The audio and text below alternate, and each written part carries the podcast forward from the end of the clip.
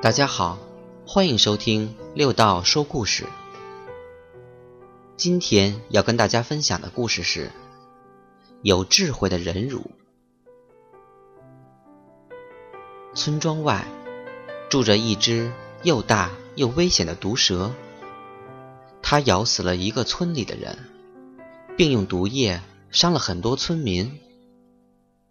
一位慈悲的流浪圣者来到了这个村庄，每一个村民都向他抱怨毒蛇的恶行恶状，以及他如何伤害很多无辜的人。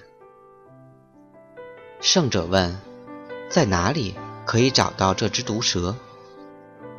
他立即动身前往毒蛇出没的地方。圣者以其宏大的慈悲心。将毒蛇唤到面前，他说：“现在你将自食恶果。很多村民都想捕杀你。如果你愿意向我保证，今后不再做伤天害理的事，不再咬人，我会力劝村民们放弃捕杀你。”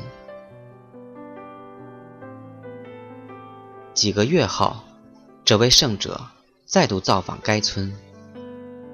这只快被打扁、遍体鳞伤的毒蛇，爬行到圣者居住的茅屋内，抱怨说：“你看，我不咬人之后，村民便开始欺负我。即使我不反应，小孩子们依然拿木棍和石头丢我。看看我这一身，都是你要我不咬人的结果。”这名圣者很有智慧的回答：“朋友，我不要你咬人，并没有禁止你发出嘶嘶的吓唬声。有智慧的忍辱是一种甘露，无智慧的忍辱却是一种压抑。”